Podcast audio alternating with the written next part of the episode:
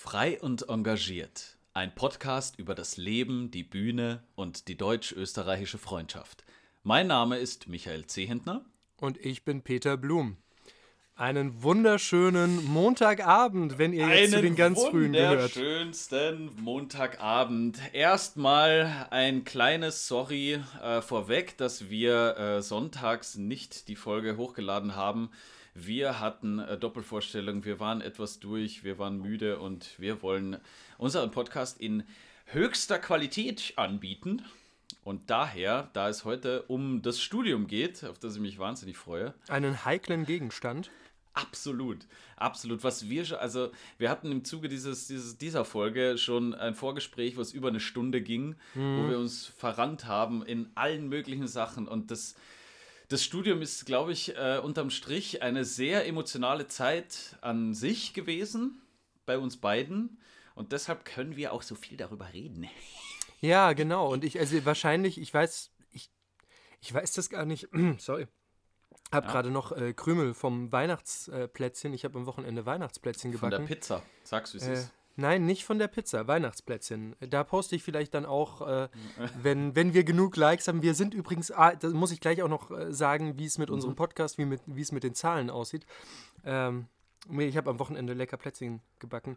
Ähm, ich glaube, das geht vielen Kolleginnen so, dass dieses Studium einfach wahnsinnig prägend ist und äh, dass da dann doch relativ schnell auch die Emotionen hochkochen.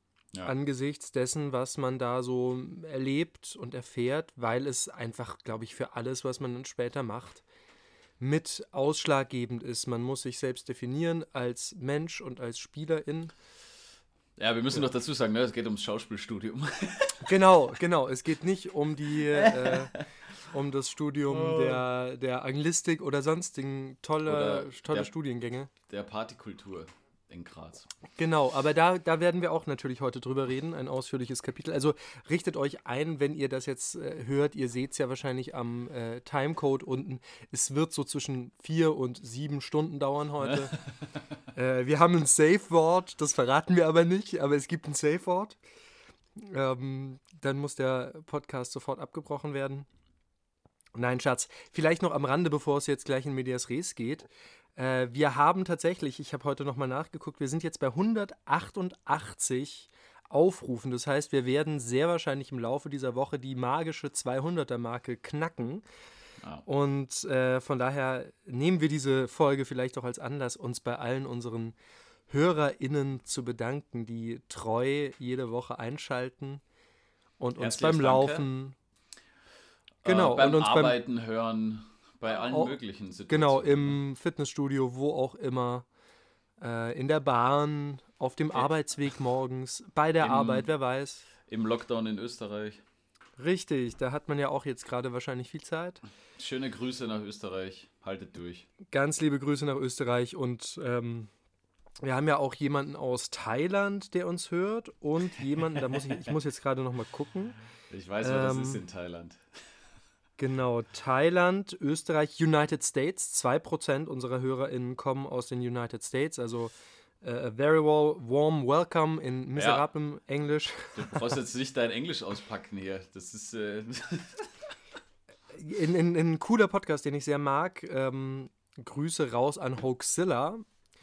Äh, mhm. Die sind schon ein bisschen länger dabei und äh, inzwischen auch richtig groß. Die haben, ich höre hör ganz gerne auch mal alte Folgen weil ich die erst seit etwa zwei Jahren äh, hab, angefangen habe. Und die haben irgendwann in ihrer Frühphase es mal versucht auf Englisch.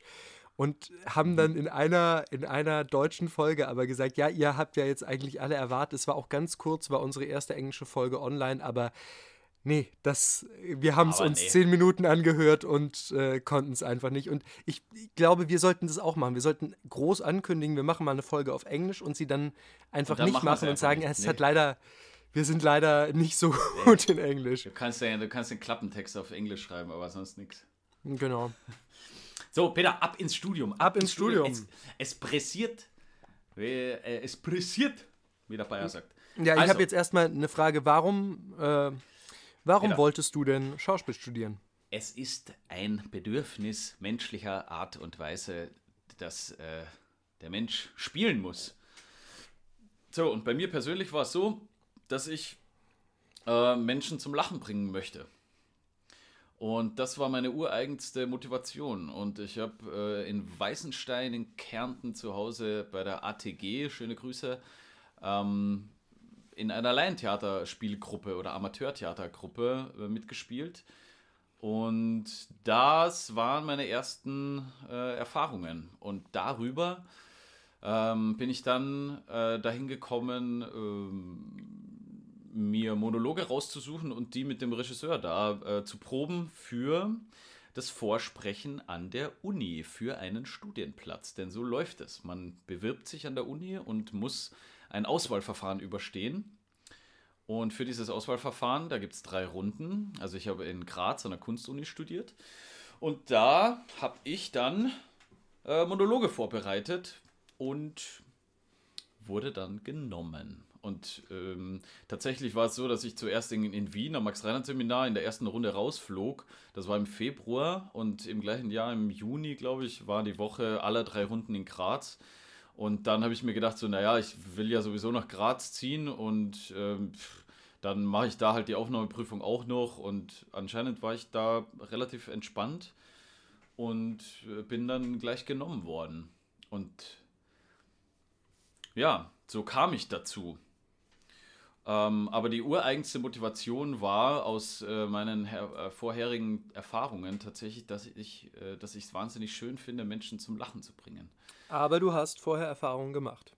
Ich habe vorher Erfahrungen äh, auf der Bühne gehabt, ja. Habe aber das jetzt also nicht unbedingt als einen Weg gesehen, der äh, also mit dem man Geld verdienen kann, weil es immer hieß, so ja, brotlose Kunst und das ist nur ein Hobby und alle in dieser Amateurtheatergruppe waren halt Laien, so die hatten andere Jobs, womit sie Geld verdient haben und das war halt so zum Spaß.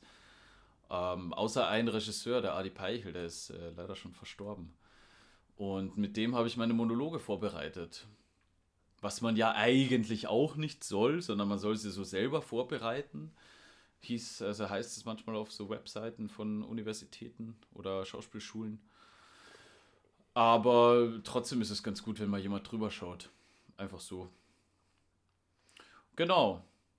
Und ich glaube, ich weiß nicht, dass meine Mama, glaube ich, das Anmeldeformular in der Firma, wo sie arbeitet, eingescannt hat und an die Uni geschickt hat, weil ich irgendwie mit irgendwas spät dran war und das äh, so überkorrekt dann äh, sein sollte, dass ich da bin.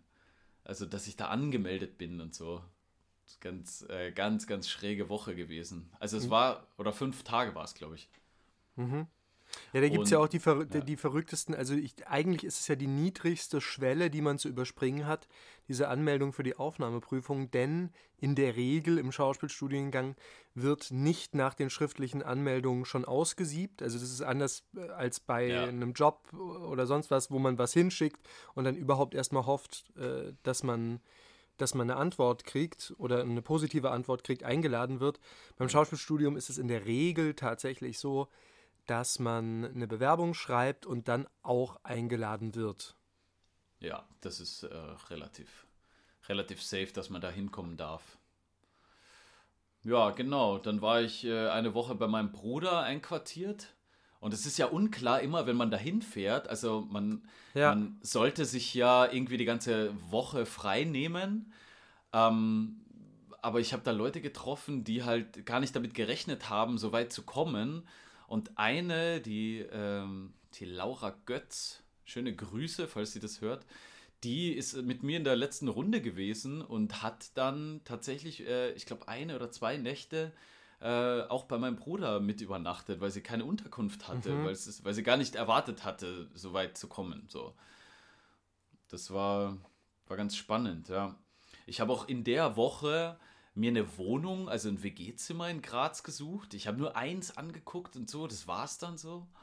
Ähm, also ganz, ganz, ich bin da relativ unbedarft und vielleicht auch ein bisschen naiv reingegangen.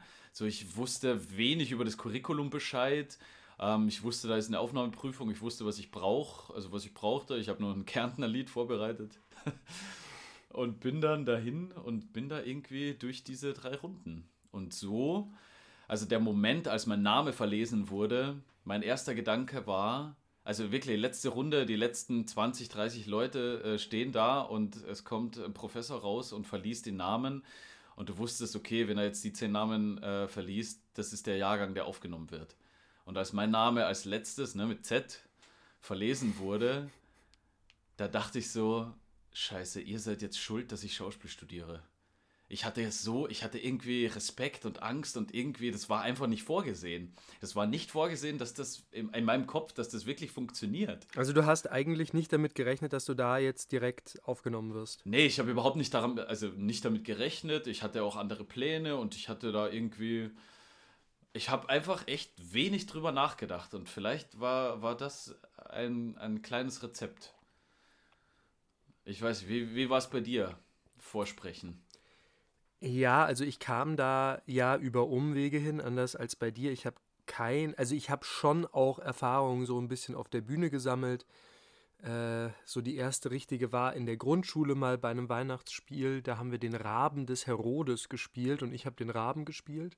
Mhm. Da kann ich mich noch erinnern. Ähm, ja gut, und wenn du so anfängst, Peter, dann muss ich auch sagen, dann habe ich schon mal das Lamm im, im Weihnachtsmärchen gespielt. Äh, da. Nee, aber ich sage das eigentlich, um zu sagen, dass ich, dass ich dann eigentlich relativ wenig, also ich war weg von der Bühne. Ich war eigentlich, ich hatte, bis ja, ich mich dann entschieden mal. hatte, bis ich mich dann entschieden hatte, ähm, doch Theater zu machen, war ich nicht mehr auf der Bühne. Ja, und war zwar irgendwie als Fastnachtsredner, aber nicht Theater, Mhm. Äh, ich habe ganz viel geguckt, ich habe ganz viele Stücke gelesen, auch ähm, mich damit beschäftigt, mit Kunst im Allgemeinen, aber dass ich jetzt Theater gespielt hätte bei einer Laiengruppe oder in einer Schul-AG, die gab es damals bei uns nicht, mhm. äh, Fehlanzeige. Also das war gar nicht, deshalb war auch mein erster Impuls ja nicht zu sagen, ja klar, ich werde jetzt gleich Schauspieler, sondern mein erster Impuls war zu sagen, ich werde erstmal, also ich werde Regisseur, weil denken kann ich ganz gut. Äh, ich kann gut auch Sachen verkaufen, ich kann Leute begeistern, ich kann Texte lesen, interpretieren und mein, mir mein eigenes Bild machen. Ich kann eine Fantasie dazu entwickeln.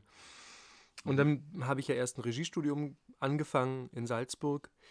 Und in dem musste ich dann ganz viel spielen, durfte ich dann auch noch mehr spielen. Und äh, dann war irgendwann klar, okay, ich möchte spielen, kann das da nicht machen, ich gehe weg und gehe vorsprechen.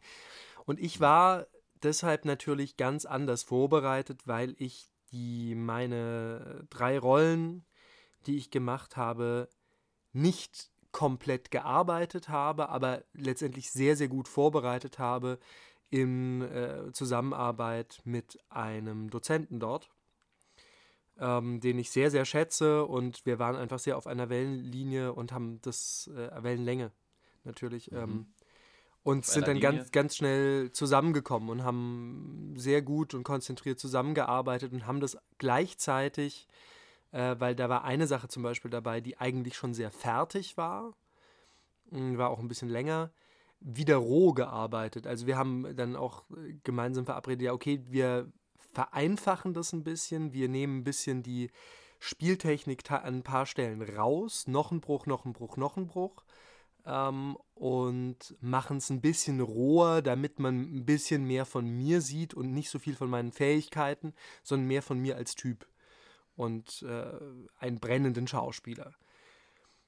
Und dann habe ich zwei, drei, vier, ich glaube wieder vier äh, Vorsprechen gehabt, äh, die eigentlich alle ganz, ganz okay liefen, manche auch gar nicht, aber ähm, an der, an der Theaterakademie August Everding in München hat es dann funktioniert und das war tatsächlich auch, also ich hatte eine sehr, sehr traumatische Erfahrung nach der zweiten, ich bin nach der zweiten Runde äh, am Max-Reinhardt-Seminar in Wien ausgeschieden und da war ich wirklich am Boden zerstört weil ich da so sehr hin wollte. Da waren viele Leute, die ich kannte, mhm. da kamen viele Leute her, die ich toll fand. Und ich wollte da unbedingt hin und habe gedacht, ja, okay, vielleicht dauert es halt jetzt ganz, ganz lange, bis ich diesen, diesen Studienplatz ergattere. Und dann war das so ein bisschen anti, äh, äh, antiklimaktisch eigentlich ähm, in München, weil da hat es mir erstmal ganz gut gefallen. Ich mochte die Leute total, auch gleich nach der ersten Runde, nee, nach der zweiten. Äh, nach der ersten kannte ich noch nicht so viel, aber nach der zweiten habe ich gedacht, oh, ich möchte ja eigentlich unbedingt bleiben und oh, hoffentlich klappt das. Und ähm, die erste Runde lief richtig, richtig gut, die zweite auch okay. Oder gab es sogar nur zwei? Ich weiß es gar nicht mehr. Auf jeden Fall, die Endrunde lief dann so, war dann auch ein mehrstufiges oder, oder mehrteiliges Verfahren. Das heißt, man musste äh, körperlich, so bewegungsmäßig Sachen mhm. machen. Ähm, und dann, das war am Anfang, gab es so eine Art Warm-up, Körper-Warm-up für alle. Da saßen aber die Prüfer auch schon drin. Äh, und dann gab es, glaube ich, sechs Stationen über den Tag verteilt und jeder hatte eine bestimmte Uhrzeit, wo er oder sie in dem Raum sein musste.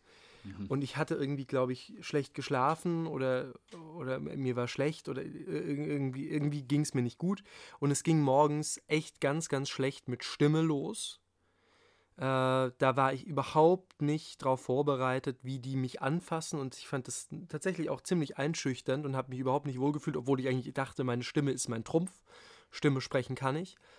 Also es ging mit Stimme los, dann eben, glaube ich, Bewegung, da bin ich eh, war ich auch nie so gut. Dann gab es ähm, äh, so ein theoretisches Gespräch, das kam aber auch erst relativ später. Und nach den ersten beiden wirklich schlechten Erfahrungen ging es dann immer besser. Mhm. Ähm, bis zum Schluss, also die, die, meine vorletzte Prüfung war, glaube ich, die äh, Schauspielprüfung, die lief auch schon ziemlich gut. Sie hat richtig Spaß gemacht. Dabei habe ich mir das Auge voll angeschlagen, hatte ich ein blaues Auge, ein Pfeilchen. Mhm. Ähm, und die letzte Prüfung war dann äh, Sprechen, also Sprachgestaltung. Und die lief auch richtig, richtig gut. Und dann bin ich da rausgegangen und habe gedacht, ach fuck, wenn der Tag so angefangen hätte, wenn ich nicht morgens die Zeit gebraucht hätte, um wirklich bei Stimme irgendwie da zu sein, mhm. dann hätten sie mich bestimmt genommen. Und so kann ich es mir nicht vorstellen. Also ich kann es mir einfach nicht, habe es mir nicht vorstellen können, dass das gereicht hat. Mhm. Und dann äh, hat es aber gereicht. Und für mich war der Moment, das war, war ganz absurd, weil eigentlich sollten, äh, das war Ende November 2014, eigentlich sollten zehn Leute in den Jahrgang kommen, aber die Prüfungskommission hat sich nur für fünf entschieden. Und äh, das war der, der erste Satz, als wir dann in diesen Raum, also erstmal, diese Prüfungen bestehen ja auch aus unglaublich viel Warten.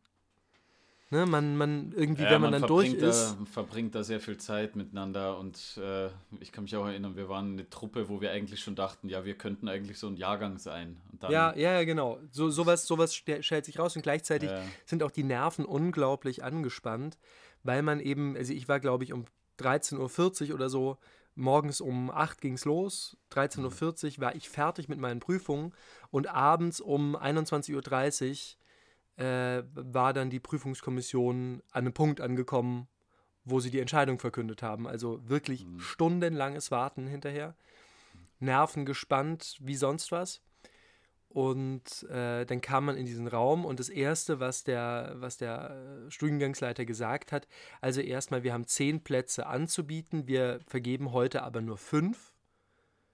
Und fünf weiteren können, würden wir das Angebot machen, dass sie im Januar nochmal kommen und äh, wir schauen, ob sie eine Auf die Aufgaben, die wir ihnen geben, gelöst haben. Und alle anderen bitte ich dann jetzt gleich nach der Verlesung, äh, wenn ihr Feedback wollt, könnt ihr zu uns kommen. Mhm. Und dann fielen eben die Namen, die ersten fünf, und äh, da war ich dabei. Und ich muss auch sagen, ich habe hab gedacht, ich höre nicht recht. Und ich bin auf die Knie gefallen, weil ich es einfach nicht erwartet hätte und weil ich mich da äh, gleich spontan eigentlich so wohl gefühlt hatte. Mhm. Und es war dann aber auch schmerzhaft, weil einer aus den Fünfen, oder also ich hatte dann zwei, mit denen ich mich auch gut verstanden habe. Und äh, einer von denen sollte im Januar nochmal kommen und der äh, zweite war raus. Und das ist dann schon hart. Also es ist dann ja. einfach hart, wenn Freud und Leid in einem Raum innerhalb von Sekunden äh, aufeinanderprallen. Das ist richtig, richtig heftig. Mhm, ich weiß, ja. Das ist so, die einen freuen sich unglaublich und die anderen sind wirklich zu Tode betrübt. Einfach, ähm, da zerplatzen Träume und, ja. und Träume gehen in Erfüllung. So. Und ich hatte dann sogar ein schlechtes Gewissen, weil ich mich nicht so krass gefreut habe, also dann schon auch, aber ich, ich wusste gar nicht genau, was das, was das alles bedeutet. So. Und für andere, also man muss dazu sagen, dass, ähm, dass sehr viele sehr oft vorsprechen gehen an Schauspielschulen. Dass es nicht immer beim ersten Mal klappt. So, ich hatte, äh, also ich kenne Menschen, die sind so fast an die 20 Mal Vorgesprächen gegangen ja. über mehrere Jahre.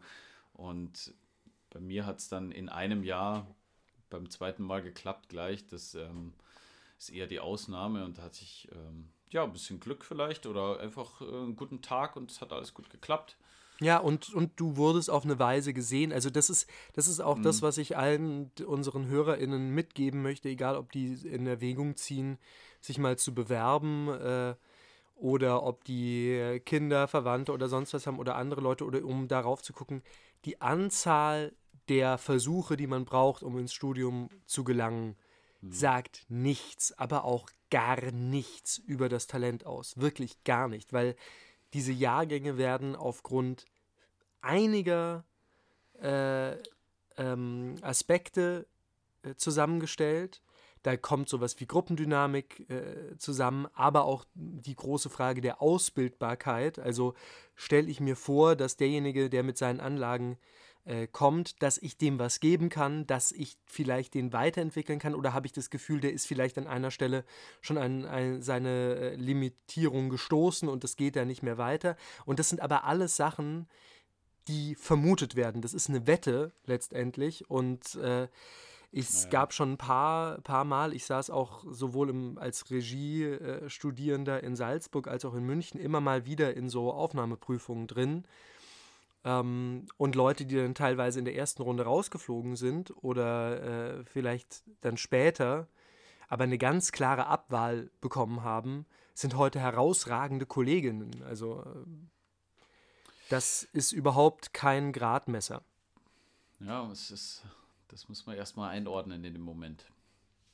In dem Moment, glaube ich, kann man das gar nicht, weil es in dem Moment sich mhm. einfach wie eine persönliche Niederlage anfühlt. Naja, klar, äh, ist, ist, es ja auch ein bisschen so. Aber ich glaube, gerade von außen muss man halt das klar kriegen, dass äh, es eine, eine, Kombination von verschiedenen Faktoren ist an dem Tag, aber mhm. auch, also muss man auch ganz klar sagen, es gibt halt Schulen, die schauen nach bestimmten Typen oder einzelne Lehr Lehrkräfte, die suchen nach bestimmten Typen und wenn du da nicht runterfällst und sie haben aber einen ähnlichen wie dich äh, im Jahrgang, dann kannst du noch so toll spielen, dann bist du raus. Ja, und so, aber ich muss auch sagen, so ganz, ich habe auch mit, mit, mit den Dozierenden danach immer wieder mal so ein bisschen versucht man ja rauszukriegen, was, was, ähm, warum man aufgenommen wird und nach welchen Kriterien und was nicht alles für Gerüchte sind. So ganz äh, schlussendlich konnte ich es dann auch nicht klären. So. Nee, also, natürlich nicht. Ein Professor konnte es von sich aus äh, sagen, aber der wusste es dann, also da wird, äh, ich glaube, eine Sprechdozentin hat mal gesagt, dass es, ähm, dass es eine, irgend so eine körperliche Wirbelsäulenschiefstellung manchmal gibt, die, die nicht wirklich bemerkbar ist, aber für halt Profis irgendwie bemerkbar ist und aufgrund dessen kann sich die Stimme nicht super toll ausbilden und danach wird auch ein bisschen aussortiert, was aber auch äh, halt ein Mosaik, was Sprache und Sprechen angeht. Ähm, das war ein Punkt davon. So, das kann ein Punkt davon sein. Ja. Ja, ja, äh, also wie, wie gesagt, ich glaube halt, es gibt äh, objektive Kriterien, ein paar, aber die machen nicht ja. alleine den Ausschlag. Genau, Genauso wie, also ich finde gerade heute, wenn wir auf die Bühne gucken, da sind wir jetzt schon deutlich diverser und damit meine ich jetzt nicht nur gendermäßig, sondern auch äh, natürlich was äh, sichtbare ethnische Herkunft äh, und so weiter Dialekt angeht, auch. aber auch inzwischen immerhin hat man das Gefühl, so ein bisschen körperliche Vielfalt. Also ich fände es krass, in unserem Jahrgang äh, in München waren wirklich nur schlanke, schöne Menschen. Da war niemand dabei, wo du gesagt hättest, ja, aber, aber, das ist ein Problem. Das ist ein du. Problem. Und ich, genau, ja. Danke, Micha. Gerne. Äh, nee, aber das ist ein Problem, weil natürlich die, die Frage der Repräsentanz äh, ist ja, natürlich ja. auch eine, also es gibt nun mal dicke Menschen. Es gibt Menschen mit eben schiefen Wirbelsäulen. äh, was auch immer oder komisch geformten Köpfen, Köpfen äh, Augenschiefstellungen oder so. Oder ich meine, schau dir Fra Franz Rogowski an. Das ist ein herausragender Spieler, ein unfassbar toller Spieler. Auch im Theater habe ich den schon gesehen in München.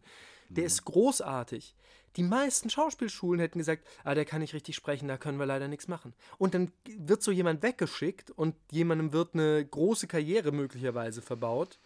Ähm, ja, deswegen, weil er halt. Ja, ja, deswegen ist ja die, die Auswahl an sich jetzt nicht nur aufs Sprechen. So, das ist ja gut. Nee, aber, das aber, das, aber es gibt so. Aber, aber es, ich würde schon sagen, dass Schauspielschulen in der Vergangenheit tendenziell nach sowas wie einem Ideal und einer Norm gesucht haben, einem Ideal der Norm und alles, was jenseits dieser Normen waren, erstmal, hm, ja, vielleicht in Einzelrollen, vielleicht Einzelpersonen, mhm. aber erstmal hm, schwierig.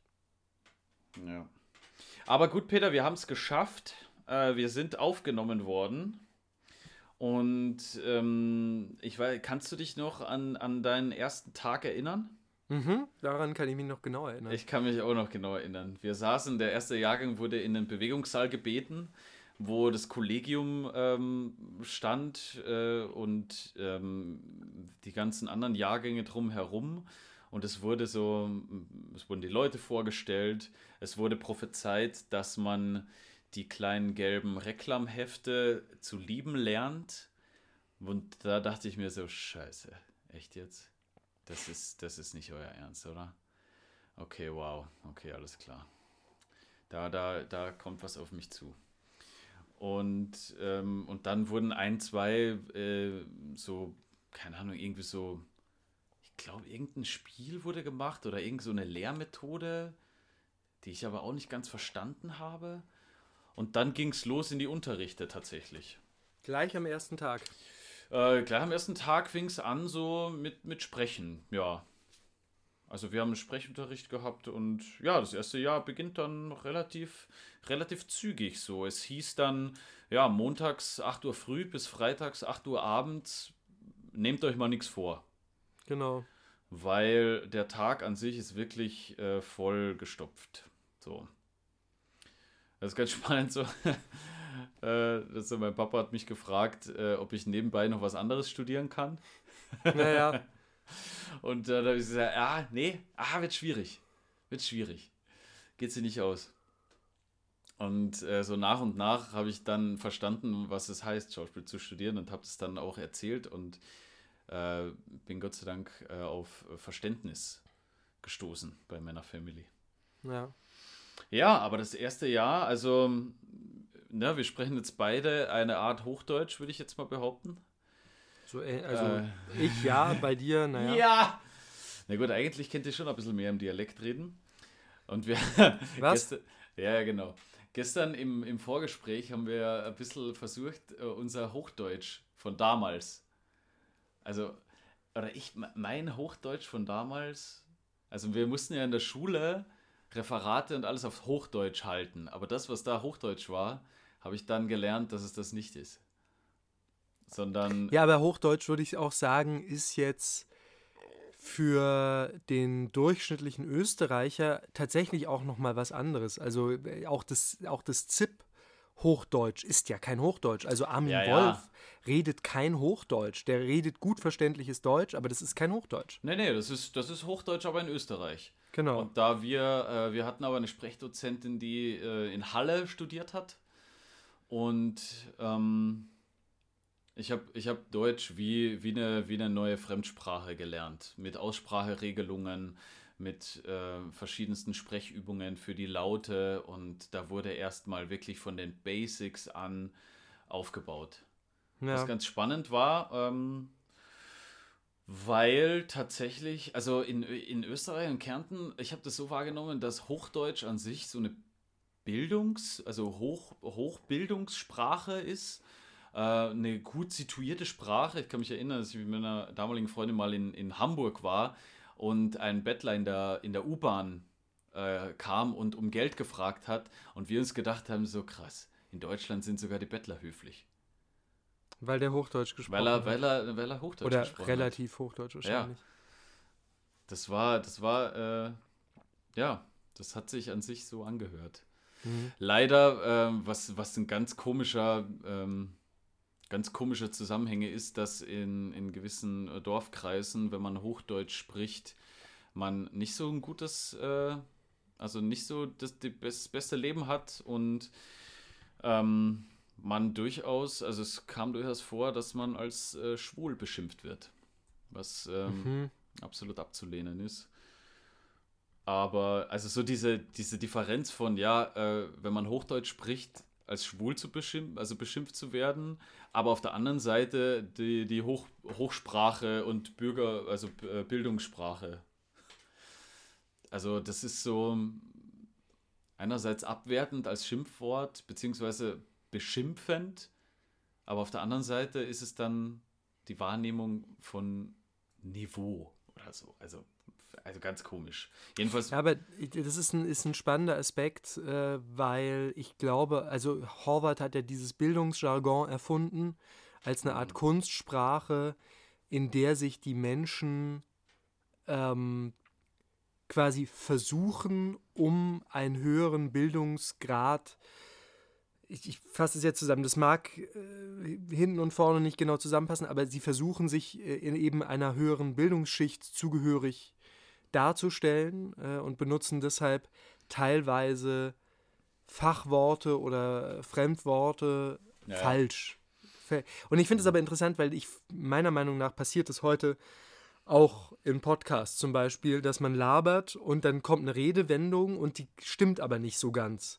Und ich weiß nicht, womit das zusammenhängt, dass mir das gerade wirklich extremst auffällt, dass ich auch das Gefühl habe, dass das in die äh, Jugendkultur und in die Alltagssprachkultur reinsickert. Ähm, ja. Äh, ich finde ich find das sehr auffällig, aber von daher ist es natürlich, äh, ist glaube ich der Blick auf das Hochdeutsche im Alpenraum tatsächlich nochmal anders als jetzt bei, bei, bei uns in Mainz. Also da war Hochdeutsch. Ich habe das auch gar nicht so gelehr, gelehrt bekommen, ähm, sondern das ist einfach passiert. Meine, meine Mutter spricht kein richtiges Hochdeutsch. Mein Vater schon. Also meine, die, die sprechen beide kein reines Hochdeutsch, sondern auch schon mit, mit ein bisschen Einschlag. Meine Tagesmutter, bei der ich ganz viel Zeit verbracht habe, äh, spricht überhaupt kein Hochdeutsch. Ähm, Aber wie war es dann auf der Uni? So die ersten, die erste Zeit Sprechunterricht? Äh, schwierig. Also ich habe insgesamt ja ein äh, irgendwie gespaltenes Verhältnis zu meiner Zeit dort, weil ich natürlich mit relativ viel Vorwissen kam. Dadurch, dass ich in Salzburg in den zweieinhalb Jahren eigentlich auch schon viel, viel Schauspielunterricht, Sprechunterricht, Stimmunterricht und so weiter gehabt habe. Von daher, es war jetzt nie, also Sprache war bei mir nicht das Thema. Ja. Gar nicht. Ja, okay. Ähm, aber wie ging es los bei dir? Was, was, waren, was sind so noch die, die Sachen, die du aus dem ersten Jahr, so aus den Anfängen? Also, was ich sehr wahrgenommen habe, dass wir so ein bisschen auseinandergenommen wurden. Mhm. Also, dass wir mit den Anlagen, mit der Spielfreude auch. Also, erstmal muss man ganz klar sagen, unsere Spielfreude wurde ganz schön gedämpft in den ersten Wochen mhm. weil plötzlich mit Anspruchen, also mit, mit Ansprüchen äh, gefuhrwerkt wurde ähm, und, und Ansprüche irgendwie im Hintergrund standen und auch auf eine Weise über Theater oder über das eigene Spiel gesprochen wurde, die ich auch aus Salzburg so in der Form nicht kannte. Und das meine, meine Erinnerung daran ist, dass es uns eigentlich alle sehr, sehr stark verunsichert hat. Und ähm, dann irgendwann der Punkt auch noch im ersten Jahr war, okay, wie kommen wir jetzt, also wie stehen wir eigentlich wirklich auf der Bühne, wie können wir uns auf die Bühne mitbringen. Und eine, eine Sache war da auch äh, ganz interessant, wir hatten einen Maskenworkshop. Und es war, wir hatten zwar dann auch einen Masken-Masken-Workshop, äh, aber ein Teil davon lief wöchentlich immer mittwochs äh, als Improvisation. Und das hat auch der Maskenlehrer gemacht. Und der hat innerhalb dieses Improvisationsworkshops einmal neutrale Masken mitgebracht. Das ist im Grunde nur ein Blatt Papier mit einem Stück Gummi befestigt, wo nur die Nase frei ist. Und ansonsten sieht man nur das weiße Papier an der Stelle, wo der Kopf ist. Und ansonsten nur den Körper. Und das war für uns alle, glaube ich, eine extrem einschneidende Erfahrung, wie die Fremdwahrnehmung ist, wenn man das Gesicht nicht mehr hat. Hm. Spannend. Ja, und auch sehr, sehr gruselig und auch verunsichernd. Ja. Ähm, und also da, das habe ich sehr, sehr stark wahrgenommen, dass in diesem ersten Jahr es auch irgendwie darum ging, erstmal uns ein bisschen runterzukochen und ähm, ich mag das Wort brechen nicht, das in dem Zusammenhang ja dann auch gerne von manchen Schulen irgendwie ja, gebraucht wird. Aber uns erstmal so ein bisschen auseinanderzunehmen und Demut zu lehren. Okay. Bin ich mir auch nicht so sicher, ob das so in der Form ganz sinnvoll war. Ähm, hm. Genau, aber das war auf jeden Fall ganz, ganz stark das erste Jahr. Ich kann mich erinnern, bei uns war noch, also das der ähm, spannender Moment, so man fängt so im Oktober an zu äh, das, das Uni-Jahr, das erste Semester und im Dezember richtet der erste Jahrgang immer die Weihnachtsfeier aus für das ganze Institut. Und da ist das erste Mal, dass man etwas ähm, zeigt. Und so, ich habe die, die ganzen Weihnachtsfeiern, die Jahre danach, habe ich mich so im Nachhinein ein bisschen fremdgeschämt für das, was wir gemacht haben. weil, weil wir hatten da so ein bisschen so, so einen leicht verklemmten Anspruch, ein ganzes Stück machen zu müssen. Mhm. Und haben so äh, äh, einige Nachrichten an das All gemacht. Und ich kann, ich kann nur noch erinnern, dass ich irgendwie, wir haben das runtergekürzt und haben da, jeder hat irgendwie so eine, äh, so eine Rolle gehabt und ich weiß nicht mehr was genau, irgend so eine Talkshow mit eingebaut und halt irgendwie so verrückte Sachen. Ich war total überfordert, fand es aber irgendwie geil. Die anderen hatten da sehr viel mehr ähm, Zugriff. Und es war aber das erste eben, was so ein bisschen öffentlich zu zeigen war und man konnte auch wen einladen. Und das war das erste, wo ich meine, meine Family eingeladen habe. Und die kamen dann zu dieser Weihnachtsfeier und eigentlich so im Nachhinein weiß ich, es ist eigentlich, es hat, es sollte gar keinen Anspruch haben, was man da künstlerisch zeigt, sondern es sollte einfach ein Unterhaltungsprogramm sein und das ist eine Möglichkeit für den ersten Jahrgang, einfach irgendwas zu machen und sich auszuprobieren und einfach Spaß zu haben. Und ich weiß, dass wir hatten, wir hatten Stress, dass wir da irgendwie noch Text lernen und irgendwie noch Proben zwischen Unterrichten und was weiß ich was alles. Aber ähm, ja, die, die Weihnachtsfeier, ich glaube, wenn ich äh, die Familienmitglieder frage, die da dabei waren, die wissen heute noch davon Bescheid. ja. Ja, und so. ja, ich glaube, aber das ist was, was, was tatsächlich auch in diesem ersten Jahr natürlich massiv passiert. Es gibt ja dann auch in der Regel sowas wie äh, das Fach Grundlagen. Ja, gab es bei uns auch. Wo ja. ähm, eben zum einen so ein bisschen dieses, was ich jetzt als Auseinandernehmen mhm. äh, beschrieben habe, also wo dann geguckt wird, man stellt sich auf die Bühne und dann muss man erstmal laufen lernen äh. Sprechen lernen, atmen lernen, sehen lernen, sich bewegen lernen. Mhm. Ähm, da muss man dann auch solche Sachen machen wie Zug um Zug. Also das ist so ein ganz basales Spiel, das eigentlich gar nichts mit Schauspielen im ersten Moment wirklich so zu tun hat, sichtbar. Äh, das aber schauspielerische Vorgänge im Grunde äh, fundiert. Also wenn man das kapiert hat, äh, dann versteht man auch, wie Schauspiel funktioniert, weil Schauspiel ja auch zum Teil die technische Analyse braucht. Also ich kann auf der Bühne, aber auch im Film nicht alles einfach nur so spielen, als wäre ich jetzt in der Situation, sondern ich muss zum Beispiel wissen, dass wenn eigentlich Sachen manchmal gleichzeitig passieren würden, ich die aber auseinandernehmen muss, ähm, um es deutlicher zu machen. Ja, so also erfahrbar auch für ein Publikum. Genau, sichtbar zu machen. Ja. Ähm, weil die können nur auf den, wenn, wenn Schuss fällt, können sie jetzt nicht gucken, äh, können sie nicht gleichzeitig gucken, wer hat geschossen und wer wurde erschossen, sondern sie können auf eins von beidem schauen. Und wenn der Knall aus einer Richtung kommt, schaue ich wahrscheinlich erstmal aufs Gewehr und dann erst mit dem zweiten Blick, kurz danach, aber halt erst mit dem zweiten Blick auf den, der getroffen zu Boden fällt. Und das ist das, was, was so in diesen Grundlagen passiert. Und ich glaube auch, dass diese Grundlagen in, im ersten Jahr so eine Akklimata, äh, Akklimatisierung sind für den Jahrgang, der aus unterschiedlichen Kontexten, unterschiedlichen Erfahrungskontexten zusammenkommt und dann schon auch so ein bisschen eingenordet wird Ähm, also natürlich Gruppenbildung, das ist ja alles klar, das muss ja passieren, weil man zum Ensemble wird.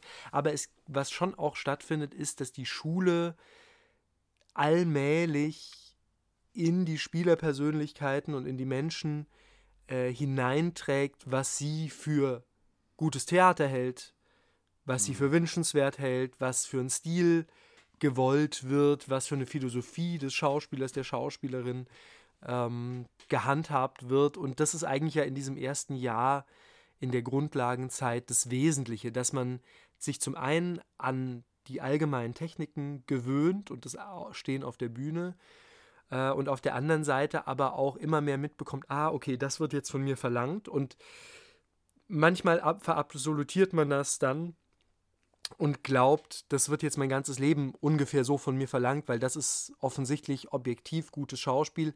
Da muss man ja auch immer bedenken, auch Dozenten sind nur Menschen und haben in der Regel Partikularmeinungen und stehen nicht für die ganze Theaterwelt und schon gar nicht für das ganze Publikum. Hm. Hattet ihr eigentlich so einen Jahrgangsmentor, der so den Jahrgang geleitet hat? Schwieriges Thema. Eigentlich ja, aber äh, auch ein ganz, ganz schwieriges Thema, mhm. da haben wir auch in unserem Vorgespräch schon drüber gesprochen, ist so diese Frage überhaupt von Feedback.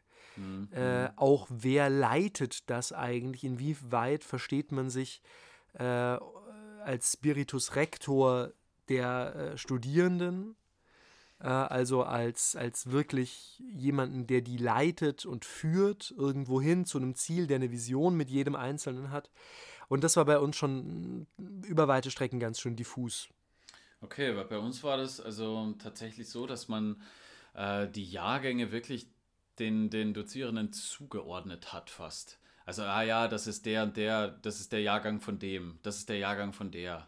Ich, ja, ja, wir sind der, ja, ja, der das, Jahrgang. In, in, in so. Salzburg war das auch ganz stark so und das hat sich in der Regel mehr oder weniger, auch jetzt nicht immer, aber oft an den Grundlagenlehrern festgemacht. Genau, ja. Ähm, und ich habe eben Grundlagen bei dem großartigen Jörg Lichtenstein gehabt in Salzburg und da war ich verdorben für jeden Schauspielgrundlagenlehrer bis heute. Für alles weil, andere. Ja, für alles. Äh, einfach, ja. weil der hat mich so geprägt. Ich bin ja. so davon überzeugt, dass das die richtige und einzige Art ist, wie man Schauspielgrundlagen unterrichten sollte. Wirklich, ich bin fest davon überzeugt, dass das das einzig Richtige ist dass alle anderen es super schwer bei mir haben und ja. Ja, für dich richtige, ne? Nee, ich glaube, dass es allgemein richtig ist. Naja, wer, wer, hätte ich jetzt im Nachhinein gern Mäuschen gespielt, weil bei uns war es bestimmt anders. Ja, natürlich war es bei euch anders. Äh, so, aber es, es, ist halt, was, was ich ja alles, was ich damit sagen will, ist, es prägt einfach unfassbar absolut. diese Zeit. Also so, um vergleichbar zu machen, wir hatten, ähm, ich glaube, neun Wochenstunden, also in einem normalen Studium, ähm, beziehungsweise in dem Unisystem, also österreichischen Unisystem, ich glaube, wir haben am Ende vom Semester elf, ich glaube, elf ECTS-Punkte dafür bekommen. Und das ist ziemlich viel. Mhm. So. Also Grundlagen äh, oder neun ECTS-Punkte nach einem Semester. Ähm, e, irgendwie so, es war unverhältnismäßig extrem viel für das. Also so, äh, mein Bruder hat äh, nebenbei äh, Biomedical Engineering, also Medizintechnik studiert und hat für einen halben ECTS-Punkt oder für einen äh, so verschiedenste Prüfungen äh, ablegen müssen, für die er recht viel gelernt hat. Ja, ich, in, in München war es ein bisschen weniger intensiv, die Grundlagen. Mhm. Meine, also nicht nur, also auch tatsächlich ein bisschen weniger zeitintensiv. Wir haben nicht so viel Zeit in den Grundlagen verbracht. In Salzburg war das so, wenn ich mich recht erinnere, fünfmal die Woche Minimum vier Stunden. Mhm. Also jeden Tag Grundlagenunterricht äh, und in einem Affenzahn mit einer unfassbaren Energie. Es war wirklich, das war eine Zeit, da habe ich aufgelebt, äh, spielerisch wie sonst nur bei Märchen. Mhm, mhm. Ja, ja, das, äh, das erinnert mich daran. Ganz großes Thema bei uns noch im ersten Jahr, äh, um ein bisschen voranzukommen, Improvisation. Ein eigenes Fach und auch äh, neben Grundlagenunterricht tatsächlich ein, eines der Hauptfächer gewesen. Und auch eines der Fächer, wo wir am meisten, glaube ich, Tränen gelacht haben. Wo wir so Aber das, ganz, ganz kurz, um das auseinanderzunehmen. Ja. Wir reden hier von der Art Improvisation, die als klassisches Impro-Theater oder auch äh, Theatersport. Jein. Ähm, Theater, also wir hatten eine Theatersportmeisterin, äh, österreichische Meisterin, Trixie Brunschko, tolle Frau. Und die hat uns, ähm, wir haben Theatersport-Sachen äh, gemacht. Da gibt es aber auch verschiedenste, ne? Ähm, das ist ein heikles Thema bei mir. Weil ich finde, dafür, da bin ich, so wie bei du, so wie du bei Grundlagen, äh, bin ich ähm, tatsächlich bei, bei Impro. Und dass dieses ähm, Theatersport nach, äh, ich glaube, Johnstone, dass das an sich nichts für mich ist. Oder beziehungsweise ich kann es leider nicht genau detailliert auseinandernehmen. Jedenfalls lebt es für mich absolut von dem wirklich, wirklich improvisierten Moment, ohne dass man sich etwas vornimmt, ohne dass es verteilte Rollen gibt. Und ähm, es geht eher in die Richtung, zwei äh, Gruppen, die sich vorher noch nie getroffen haben, treffen aufeinander, so wie Theatersportmeisterschaften. Ähm, durchaus das, aber es gab auch ähm, also verschiedenste äh, Vorgaben, wie man, wie man zu improvisieren hat, mit Freeze Tag, äh, dass man eine Szene anspielt, einer schreit Freeze und dann nimmt man einen raus und übernimmt seine Körperlichkeit und dann geht die Szene anders weiter.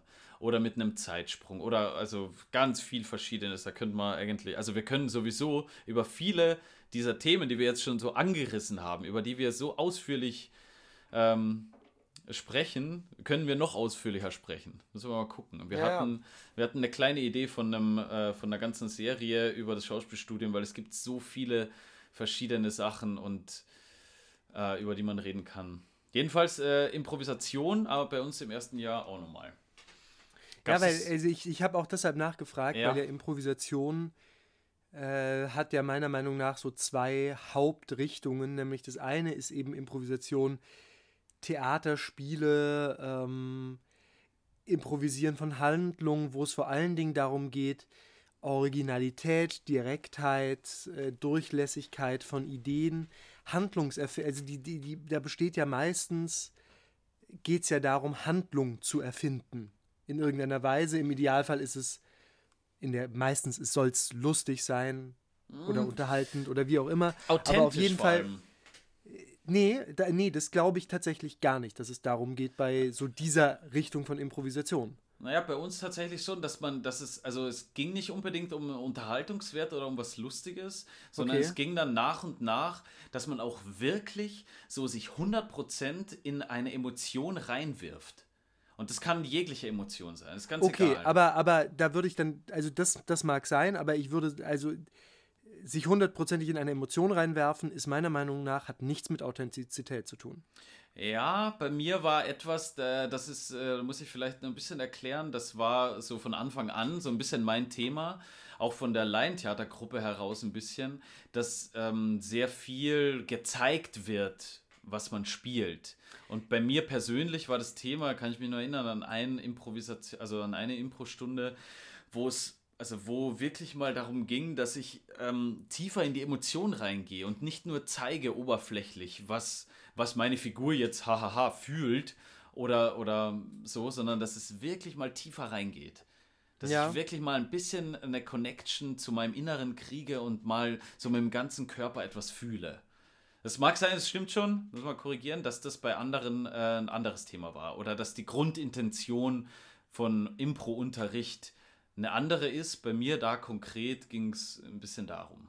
Na, ich glaube halt, dass, dass der andere Strang der Improvisation, der führt, führt uns eher dahin, nämlich äh, wo es eher darum um das Wie geht. Also man kann ja auch geschriebene Szenen improvisieren. Ja. Wie ja, oft, wie oft geht man in, äh, in eine Shakespeare-Szene oder eine Schiller-Szene oder was auch immer äh, und die Regie sagt, improvisiert die Szene doch erstmal. Und damit ist in der Regel nicht gemeint, Vielleicht auch, dass man mit dem Text ein bisschen freier umgehen kann, aber dass man auch erstmal schauen soll, okay, was für Vorgänge, bevor ich jetzt eingenordet werde von der Regie, ähm, was für Vorgänge können, fallen mir denn jetzt spontan ein? Was passiert denn, wenn wir einfach uns aufeinander loslassen, was entsteht? Äh, mhm. und da geht es eben eher um das Wie, das gefunden werden soll, anstatt um das Was. Und das würde ich vielleicht äh, als Erklärung und als Gedankenspiel mal so reingeben, dass das dass es da unterschiedliche Arten gibt von dem, was er improvisiert werden soll. Mhm. Aber unglaublich spannend, unglaublich toll und also es hat mir wahnsinnigen Spaß gemacht. Ja, also, also ja, ja, ist glaube ich sehr. Ich finde das, ich finde das, äh, ja. Ich glaube halt, wenn man es wenn ernst nimmt, ich finde vor allen Dingen diesen zweiten Strang, also dieses, dieses Wies, ja. Finde ich interessant. Ja. Dieses Ganze, dass man dann gemeinsam irgendwie tolle Ideen für eine Handlung entwickeln soll, das mal kurz, wenn es Sinn macht, wenn man, wenn man tatsächlich Handlung braucht oder wenn man weiß, wohin es mhm. führen soll, irgendwo äh, for the greater good. Also wenn ich, wenn ich irgendwie weiß, wir sitzen alle im Boot, was für eine Gesamtgeschichte wollen wir erzählen, da finde ich das dann auch momentweise sinnvoll. Äh, aber wenn es dann so eben um Theatersport geht, ich finde es ganz, ganz furchtbar. Ich finde es zum Schauen, zum Schauen wirklich gruselig schlecht. Selbst die Guten finde ich gruselig schlecht. Echt, ja? Ja, weil es interessiert mich halt. Ich sehe halt Leute, die permanent produzieren. Und ich sehe aber eigentlich genau das und ich glaube, das finde ich, das finde ich spannend an Improvisation, wenn man wirklich sagt, okay, wir haben hier die Szene, wir haben kurz den Text gemacht mhm. und jetzt geht mal auf die Bühne und probiert einfach. Also das ist ja die, Impro die klassische Improvisation. Wenn man das wirklich ernst nimmt und wenn man da all das, was man in den Grundlagen äh, vermittelt bekommen hat, also Zug um Zug, Raumwahrnehmung und so weiter, wirklich reagieren auf den Partner, wenn man das wahrnimmt und dem Zeit gibt, können da wirklich grandiose Sachen entstehen und da kann man wirklich was über die Szene erfahren. Ich glaube, das, was wir beide an, an Improvisation toll finden, könnte, glaube ich, vermute ich jetzt mal, was ähnliches, vielleicht sogar was gleiches sein, nur der, der Weg dorthin ist ein anderer. Ich glaube nämlich, dass diese, diese Zwischen, also diese spielerischen Momente miteinander, dieses Hin- und Herspielen, dieses, ähm, auch wenn man jetzt keine Textgrundlage hat, man hat ja irgendeine Ausgangslage sei es jetzt irgendein Gegenstand oder irgendein Ort oder so. Und man, man äh, improvisiert und äh, das, was daraus, dieses Unerwartete, was daraus entsteht, ist etwas, was fasziniert. Ja, aber also, also der Punkt ist ja, also für mich ist der Hauptpunkt folgender, äh, wo ich, wo ich, also ich würde dir, weiß nicht, ob ich dir so zustimmen würde, dass wir das dasselbe spannend finden. Mhm. Zum Beispiel, wenn du einen Gegenstand hast und äh, es sollen jetzt eine Szene improvisiert werden mit diesem Gegenstand, immer mit Freeze Tag. Mhm. So, dann ist letztendlich die Aufgabe, originell zu sein. Und das interessiert mich nicht. Mich interessiert es nicht, äh, die 250. Idee zu einem, äh, zu einem Teelöffel zu haben. Ja, aber es ist, weil das finde ich, komplett Banane. Es ist aber tatsächlich eben dieses, bei uns war ganz oft so auch das Thema, nicht irgendetwas ultra krasses zu produzieren, sondern das Banale an sich ist das Interessante. Und dann die Zwischenmenschlichkeit. So, wenn du, wenn du einen Teelöffel hast und du hast einfach nur eine Tasse Tee, dann geht es einfach nur darum, also was sagt der Teelöffel gerade über deine Emotionen zum Beispiel aus? Wenn jemand reinkommt auf die Szene, fängst du schneller an zu rühren im Tee oder so. Und was kannst du darüber erzählen? Ja, aber das ist, das ist wie. Das ist nicht das was. Das ist nicht das, was im Freeze-Tag abgefragt wird. Naja, das war Im Freeze-Tag geht es darum, reinzukommen und dann aus der, äh, die Mönche schrubben den äh, Kirchenboden, äh, äh der Freier sucht die Prostituierte im Bordell auszumachen. Da, bei, bei, bei, bei diesen ganzen, Was? bei den klassischen Theaterspielen geht es in erster Linie darum, originell zu sein, die Leute zum Lachen zu bringen, sich was Lustiges zu überlegen. Und das ist was, das interessiert mich für die Arbeit null. Okay, okay. Das äh, ist ein spannendes Thema. Das ist immer, glaube ich, ein bisschen unterschiedlicher Meinung. Können wir, ja, also das glaube ich auch. Eine Folge zur Improvisation. Müssen wir schon mal, müssen wir schon mal aufschreiben. Weil da müssen wir dann aber auch, glaube ich, äh, recherchieren. Da müssen wir, äh, ja, müssen wir auf jeden Fall. So, äh, Peter, wir haben angesprochen schon Feedback. Am Ende vom ersten Jahr. Ich finde es ganz wirklich nochmal spannend. Also wir haben jetzt schon fast eine Stunde voll. Das ist einfach krass. Wir, mhm. wir, das, ist, das geht zack, zack. Ähm, aber äh, Feedback an sich finde ich ähm, und haben wir, glaube ich, im Vorgespräch auch nochmal etwas ganz Spannendes gefunden, weil am Ende vom ersten Jahr zum Beispiel kriegt man Feedback. Also ein ganz, äh, bei, bei uns war das so ein relativ detailliertes und längeres Feedback und so ein kleines Resümee. Da ist auch so eine Art, also es ist nicht nur eine Art, sondern es ist eine Prüfung auch. Die sieht anders aus als äh, andere Prüfungen. Wir sitzen nicht am Schreibtisch, sondern wir sind auf der Bühne. Wir haben ein Szenenstudium gezeigt. Wir haben eine Improvisation gemacht. Ähm, und ich weiß gar nicht, was noch, aber Improvisation und ich glaube ein Szenenstudium. Das war, genau, in, in Bewegung gab es auch noch eine Prüfung, glaube ich, und den Sprechen. So. Und ähm, da, also Feedback an sich ist etwas, wo, wo wir darüber geredet haben, dass es im Schauspielstudium erstmal relativ zurückgehalten wird. Also ich habe so eine Tendenz rausgehört bei uns beiden, dass Feedback erstmal den Erstis, so, ne, den, denen im ersten Jahrgang erstmal nicht zugetraut wird. Dass das mal, dass das bei uns eben gestern schon oder vorgestern haben wir telefoniert, eben schon ein großer Kritikpunkt war, dass man dieses, dieses Feedback oder die Kritik nicht zutraut. Ähm, ich hatte das gar nicht so sehr in Erinnerung, kannst du vielleicht gleich was dazu sagen. Mhm. Ähm, es ging dann darum, dass äh, gewisse ähm, Szenenstudien oder Monologe, die man erarbeitet hat, nicht öffentlich waren. Und im ersten Jahr auch ähm, es vermieden wird, äh, eine große Produktion zu spielen, also kein Gastengagement irgendwo hat, ähm, der ganze Jahrgang auch äh, keine gemeinsame Produktion hat, sondern es gibt diese gemeinsamen Gruppenunterrichte, Grundlagen, wo man erstmal zusammenfindet und so Zweier-Szenen und vielleicht, äh, vielleicht gibt es einen Monolog auch noch. Ähm, und das äh, war also für mich ist ja an sich sowieso eine wahnsinnig aufregende Welt äh, losgegangen und dieses aufregende Euphorische hat sich das ganze erste Jahr lang überhaupt nicht beruhigt.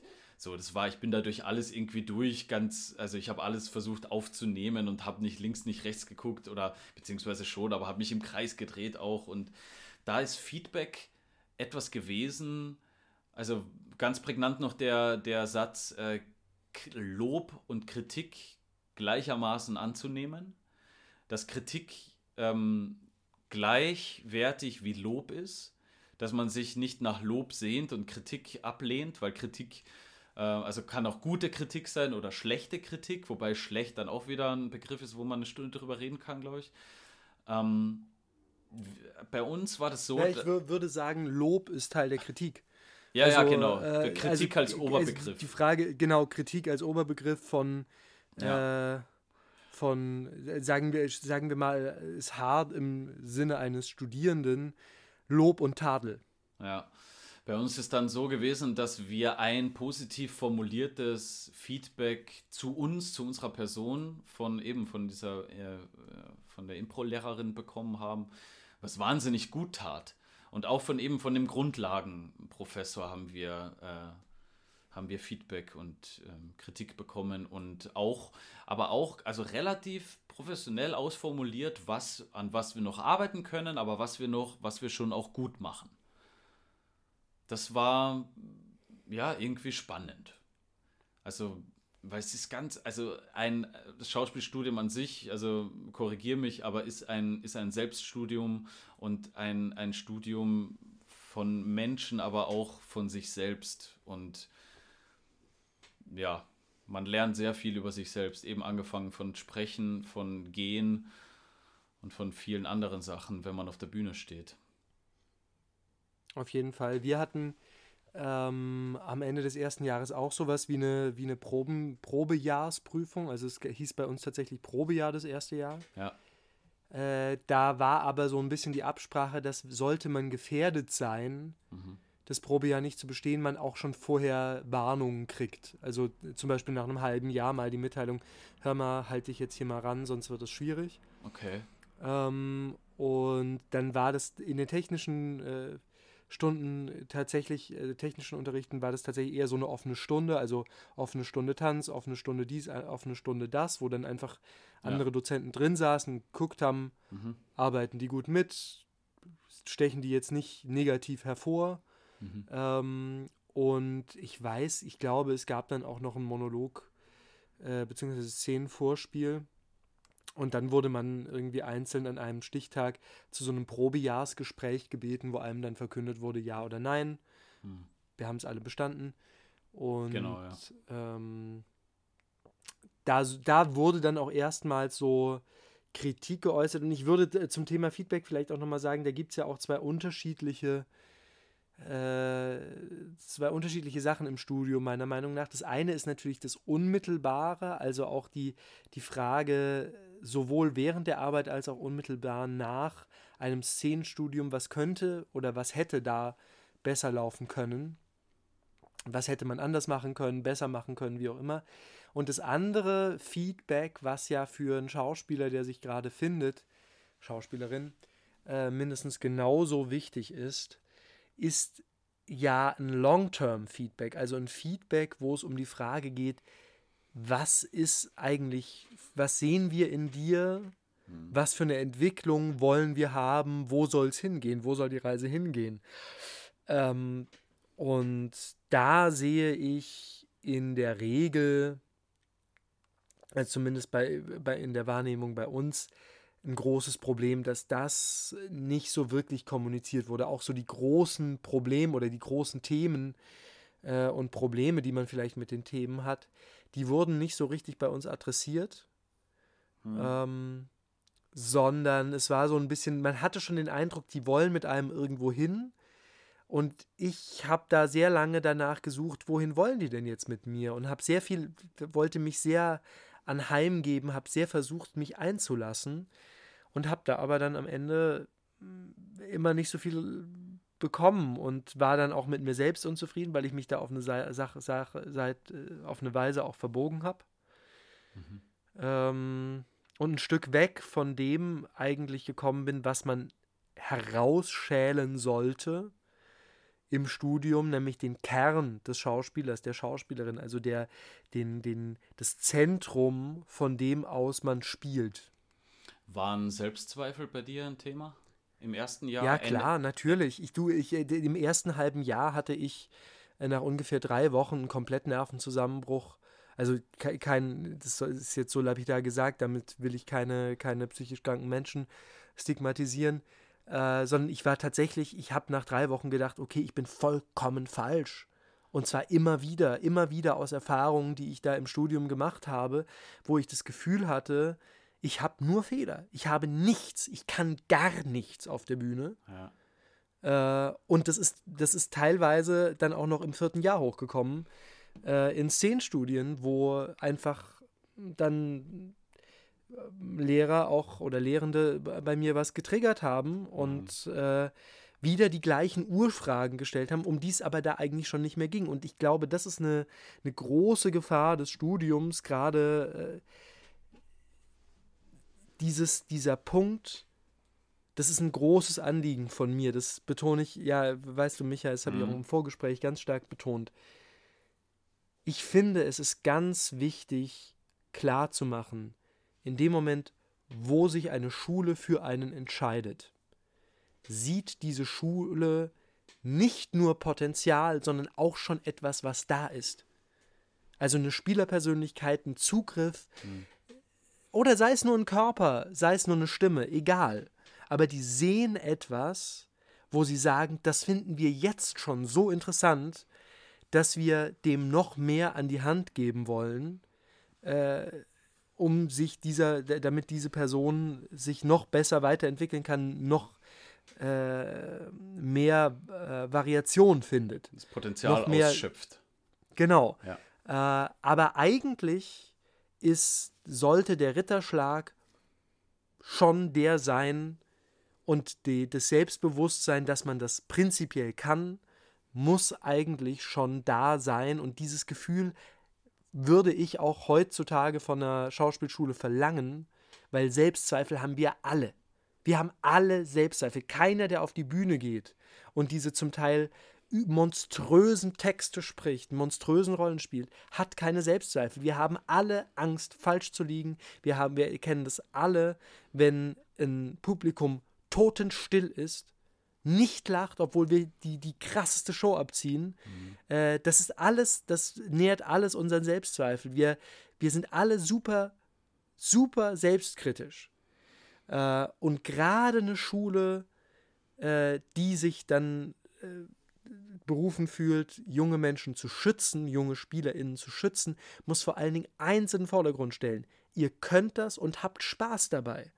Weil wenn du Spaß hast auf der Bühne, dann man. ist es erstmal alles, erstmal macht es das alles interessanter und, mhm. ähm, und äh, spannender und äh, schöner zum Zuschauen. In dem Moment, ich habe das tatsächlich auch dann nicht nur im Studium, ist es mir tatsächlich eher erst später bewusst geworden. Äh, wenn ich auf der Bühne bin und ich habe das Gefühl, boah, es ist Arbeit und es macht mir gerade gar keinen Bock, dann bin ich richtig, richtig schlecht. Und zwar, das können die tollsten Stücke sein. Und wenn ich aber irgendwo bin und dann kann es der, der schlimmste Quatsch sein und ich habe Spaß und mir, ich habe das Gefühl, es ist einfach gut, es macht Spaß und ich mache es eigentlich zu meiner eigenen Freude mehr als für die da draußen. Mhm. Dann kann, kann man anfangen zu strahlen. Wenn das nicht da ist, wenn man diesen Spaß nicht hat, wenn man sich nicht von seinen Selbstzweifeln zumindest in dem Moment befreit, wo man spielt und einfach Spaß am Spielen hat, dann kann man in diesem Beruf nichts. Dann Arbeiter, verhärmte Arbeiter, denen man die, dieses Verhärmte und das Arbeiten auf der Bühne ansieht als etwas nicht Lustvolles, die werden in diesem Beruf nie bestehen. Die, oder immer deutlich, deutlich schlechter sein, als sie es sein könnten. Das merkt es, aber das transportiert sich ja. Das transportiert sich äh, ganz unterschwellig ins Publikum auch, bin ich überzeugt. Ja, und auch ganz, ganz offensichtlich. Mhm. Also, weil, wenn es schwer ist, äh, Spielen funktioniert ja auch, oder Zuschauen funktioniert ja auch durch Spiegelneuronen. Äh, ich kriege mit, ob du schwer atmest oder leicht atmest. Ich kriege mit, ob dein Körper lustvoll sich dem, gerade auch dem Schmerz, dem Leid und so weiter zur Verfügung stellt. Mhm. Oder ob das echt ist. Also, das, das, das kriege ich mit. Das spiegeln meine Neuronen mit.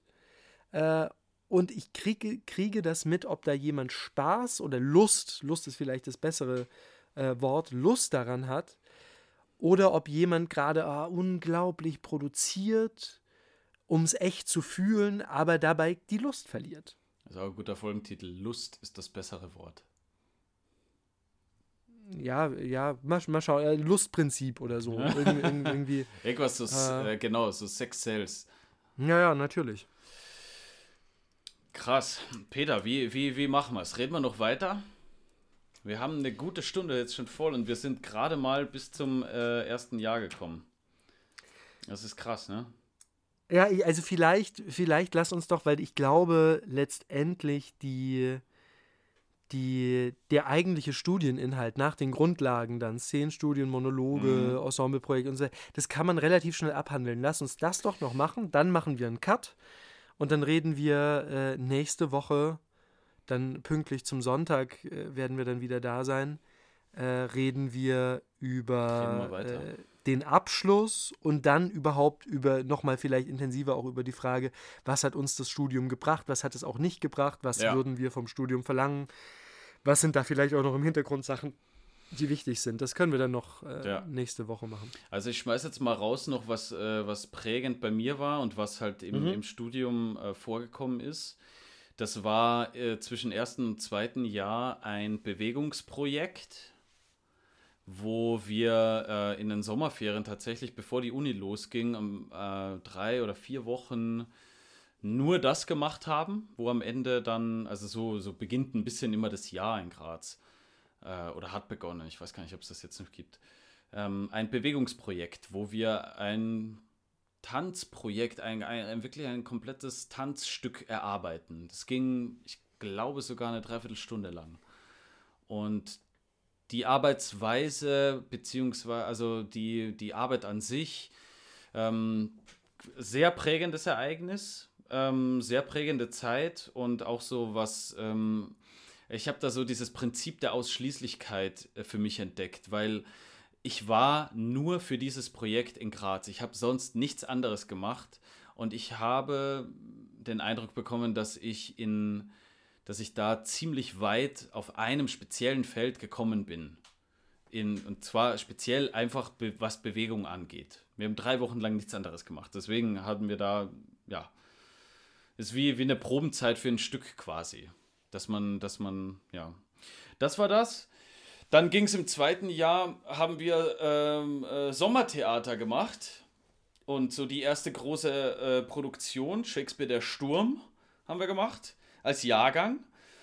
und äh, haben auch institutsübergreifend mit MusikerInnen zusammengearbeitet. Äh, und äh, das war toll. Das haben wir das Jahr drauf, am Ende vom dritten Jahr auch noch gemacht. Dann kam die Schauspielhausproduktion, also das erste Mal an einem externen Haus, also am Schauspielhaus Graz, nicht in der Uni, sondern im Schauspielhaus Graz, externer Regisseur, Regie-Team, Ausstattung, so wie es halt abläuft am Theater. Und also über jedes einzelne Thema könnte könnt ich, glaube ich, eine Stunde reden. Das ist, das ist Wahnsinn, was da alles, ähm, ja, ist halt einfach toll. Genau, im dritten Jahr dann nochmal ganz, ganz, ganz, ganz, ganz, eins der noch der krassesten Sachen ist die Produktion für das Schauspielschultreffen. Da gibt es ein Treffen einmal im Jahr. In lass, lass uns doch genau darüber äh, nächste Woche, also über diese ganze, ja? diese ganze Abschlusskurve, glaube ich, das ist sinnvoll. Ist Weil da würde ich auch gerne nochmal, ja, AFO, äh, äh, ähm, Schauspielschultreffen ist eindeutig Abschlusskurve. Naja, okay. Also bei, würde, ich, würde ich auf jeden Fall sagen. Bei mir ähm, trennt das Studium auch in davor und danach und so ein bisschen, diese Produktion. Aber ah. es ist doch, es ist doch schon nach dem, nach dem Schauspielschultreffen geht es doch schon einfach sehr, sehr ja, ja. zielgerichtet Richtung AFO. Das stimmt. Aber was ich noch sagen möchte, ähm, die verschiedenen Unterrichte. Weil, weil immer gefragt wurde, ja, was, was hast du denn da?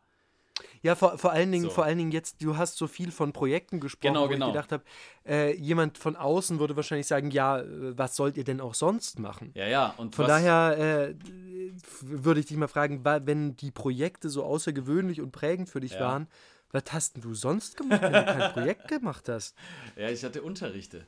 Und ähm, diese Unterrichte haben sich äh, für mich in äh, so drei Drittel geteilt äh, Bewegungsunterrichte, Sprech- und Gesangsunterrichte und Schauspielunterrichte.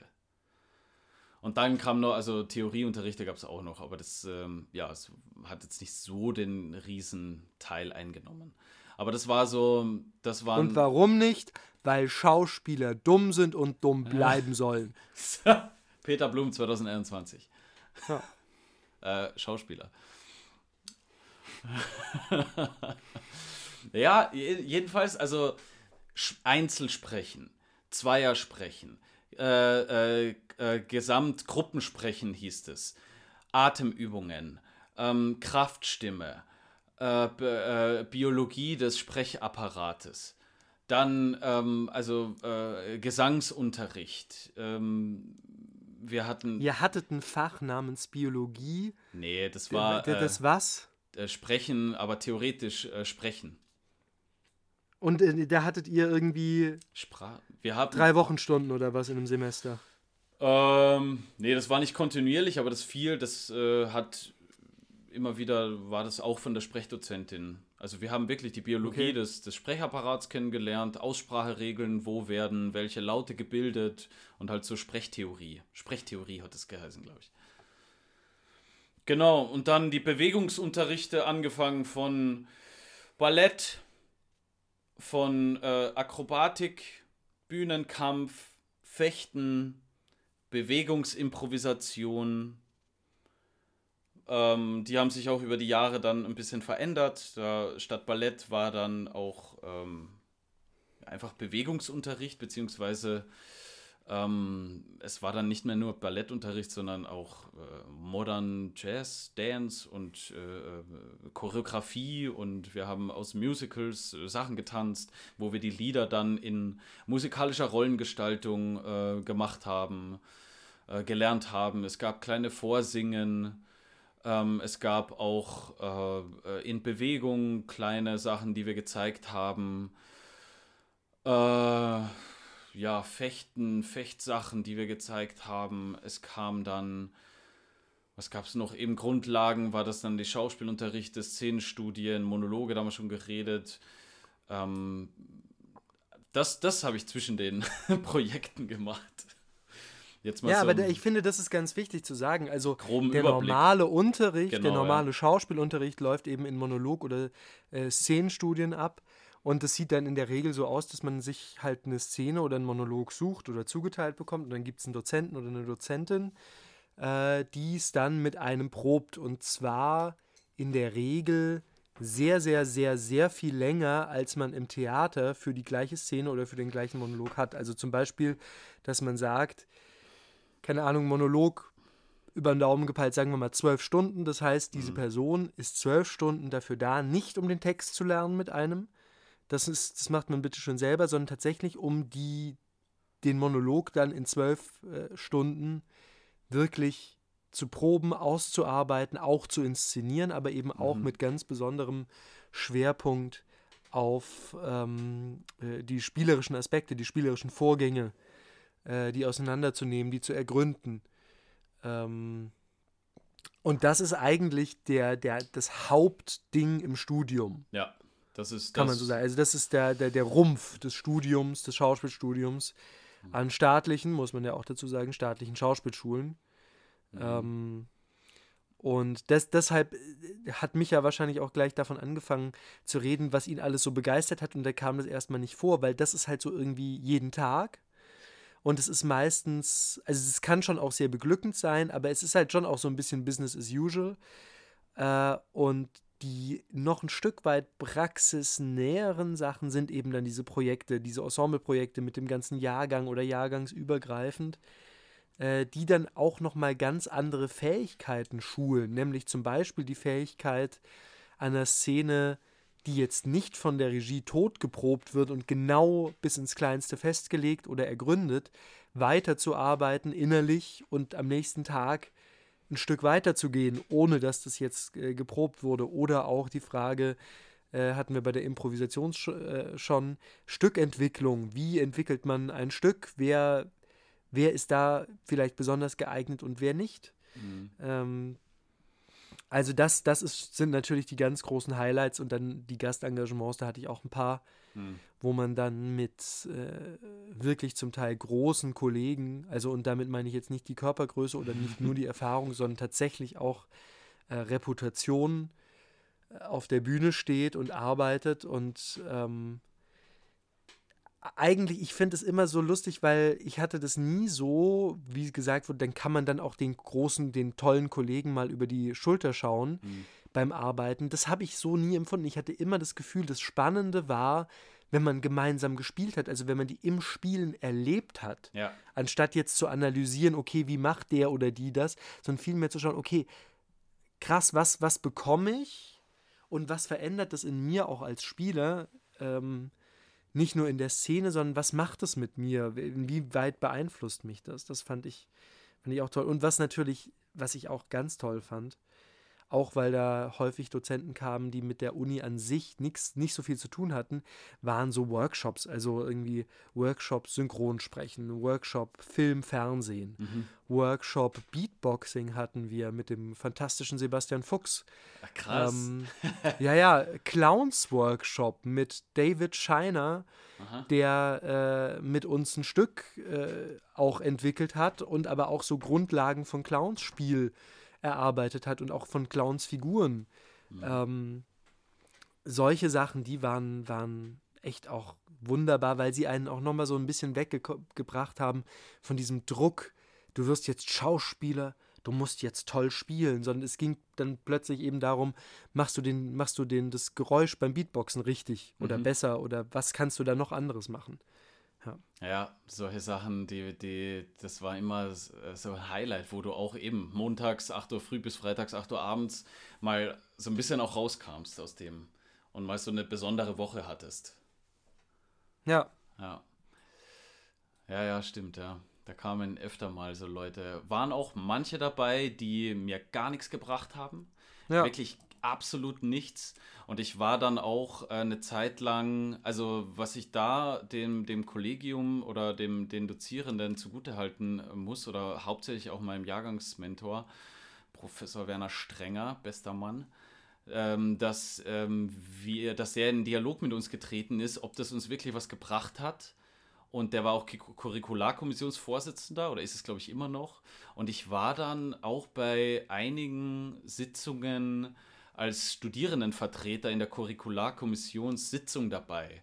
Und ich habe tatsächlich, kann ich mich noch erinnern, für ein, also wir haben da was ausgearbeitet, was für uns nicht mehr tragbar äh, war, weil es so über fünf, sechs oder acht Jahre ausgearbeitet wurde, aber manche Unterrichte gibt es jetzt nicht mehr, mhm. die einfach nichts gebracht haben. So und es wurden auch Leute nicht mehr eingeladen, wo wir alles, also wo wir geschlossen gesagt haben, so pff, das ist jetzt, das hat uns nichts gebracht, das war auch jetzt, der war nicht gut und deswegen danke, ciao. So.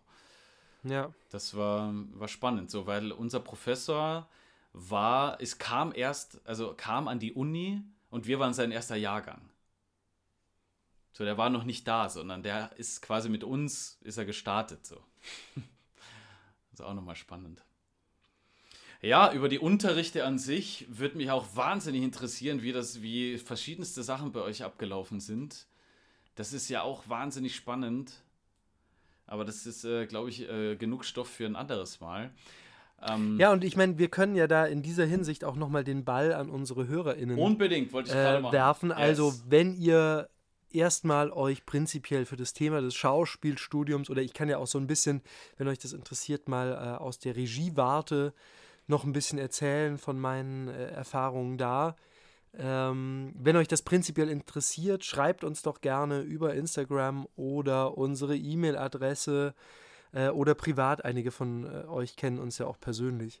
Mhm. Ähm, und äh, wenn ihr schwerpunktmäßig gerne vielleicht auch mal eine Idee hättet für ein Thema aus dem Studium, dass wir dann zum Thema der Folge machen, wo wir tatsächlich vielleicht, wie du vorgeschlagen hast, mich ja eine Stunde lang mal wirklich nur über Improvisation reden oder über mhm. Stimme sprechen oder keine Ahnung, über Szenenstudien, äh, die lustigsten Monologszenenstudien, die wir hatten. Ja. Ähm, oder solche Sachen. Schreibt uns gerne ähm, eure Anmerkungen, eure Wünsche. Wir könnten auch mal gucken, ob wir über äh, Insta oder so eine, eine Umfrage starten. An und dann können wir uns das natürlich vorstellen. Frei und engagiert at gmx.de oder auf Instagram in den DMs. Genau, einfach frei und engagiert suchen und dann findet ihr uns schon. Genau. Ähm, und ja. von daher für heute vielleicht einfach. Äh wir lassen es mal gut sein. Wir geben einen kleinen Ausblick auf nächste Woche. Wir starten dann ähm, mit dieser Abschlussphase des Studiums. Wir haben jetzt mal grob, also und sogar ein bisschen detailliert umrissen, äh, worum es im Studium geht und äh, gehen dann in die Endphase des Studiums nächste Woche. Genau. Cool, freue ich mich. Da wird es dann, wird's dann äh, eben, wie du schon geteasert hast, um das Schauspielschultreffen gehen um das Absolventenvorsprechen, um die Vorsprechen und die Bewerbung an den Theatern oder ob man sich überhaupt dafür interessiert, ans Theater zu gehen oder nicht was ganz anderes. Oh ja, das müssen wir auch noch mit rein, so der, der Berufseinstieg auch. Wie, wie, wie läuft genau. das ab? Klar. Yes. Gut, Peter, ich freue mich. Sehr schön, das war ein Fest mal wieder. Ja, wir sehen uns morgen zur Vorstellung wieder. Morgen früh 6 Uhr aufstehen, ja. Yes. Auf geht's. Dann gehe ich jetzt mal bald schlafen. Nee. Ja, wird auch Zeit. Leute, macht's gut und bis bald. Ciao, bis nächste Woche.